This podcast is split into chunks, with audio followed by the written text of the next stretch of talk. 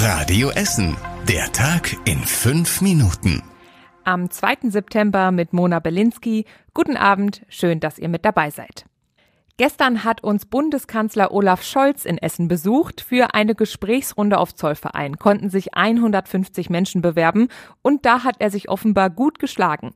Die Teilnehmer aus dem ganzen Ruhrgebiet konnten dem Kanzler gestern Abend ihre Fragen stellen und die meisten waren mit den Antworten und der Atmosphäre im Saal zufrieden, haben sie uns im Anschluss gesagt. Sehr gut hat der Kanzler auf mich gewirkt. Der war also sehr authentisch vor allen Dingen und äh, ich fand den auch sympathisch. In den Medien kommt er manchmal nicht so rüber, wie ich ihn heute erlebt habe und deshalb bin ich sehr positiv überrascht. Souverän, sehr volksnah.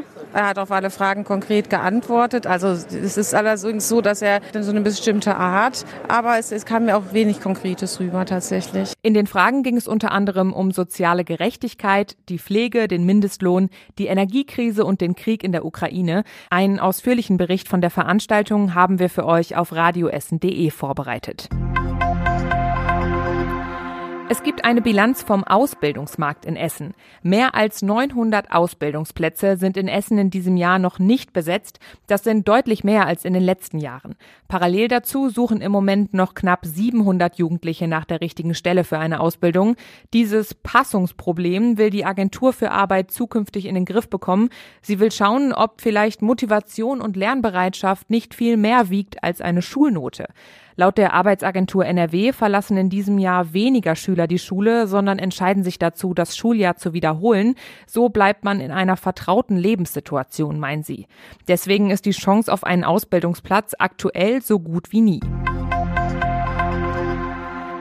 Dann sind am Essener Landgericht gestern die Urteile im Prozess um einen millionenschweren Drogenschmuggel gefallen. Die drei angeklagten Männer haben gestern hohe Haftstrafen bekommen, bis zu zehn Jahre und neun Monate.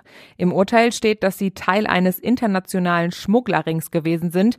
Sie waren demnach an Geschäften mit Syrien, Rumänien und Saudi-Arabien beteiligt. Es gab Teilgeständnisse, die Urteile sind noch nicht rechtskräftig.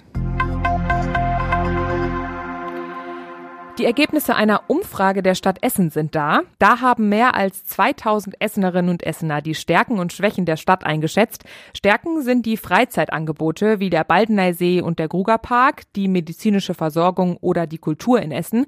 Schlecht finden sie noch den Verkehr. Viele wünschen sich eine grüne Welle, damit es weniger Staus gibt oder digitale Parkplatzanzeigen. Nachholbedarf hat die Stadt wohl auch bei den digitalen Serviceangeboten. Wer einen Termin beim Amt machen will, verzweifelt meist. Da will die Stadt deshalb nochmal dran arbeiten und möglichst viele Serviceangebote auch online anbieten. Außerdem testet die Stadt im Westviertel gerade ein neues Sicherheitssystem für Radwege. Auf einem Teilstück der Frohnhauser Straße ist der Radfahrstreifen jetzt vom Rest der Straße deutlich abgetrennt. Es wurden Schienen aus Plastik auf dem Trennstreifen montiert. Das neue Stecksystem ist im Bereich zwischen der Hans-Böckler-Straße und der Einfahrt zur Waschanlage in Richtung Frohnhausen montiert und soll zu mehr Sicherheit für die Radfahrer beitragen.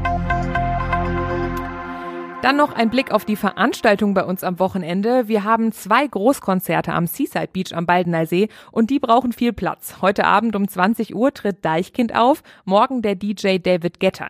Deshalb gibt es einige Einschränkungen im Verkehr. Aktuell sind gleich mehrere Straßen gesperrt. Die Zu- und Abfahrt der B224 auf die Freiherr von Steinstraße ist zu, genauso wie die Lerchenstraße in Breteney.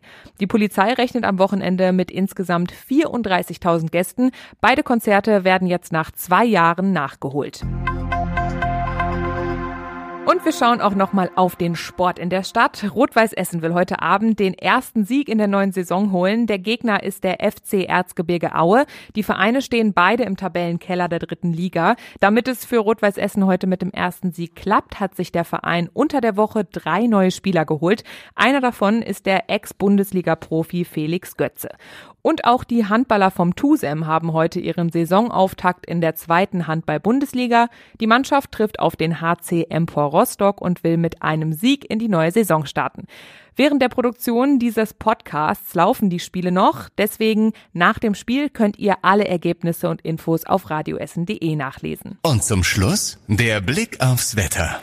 Morgen starten wir mit ein bisschen Sonne in den Tag. Über den Vormittag wird die aber von den Wolken verdrängt. Wir bekommen am Nachmittag sogar auch ein paar kleine Schauer ab bei maximal 25 Grad.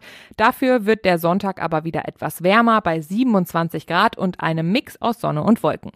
Das war's mit den aktuellen Nachrichten von heute. Danke fürs Zuhören. Ich wünsche euch einen schönen Abend.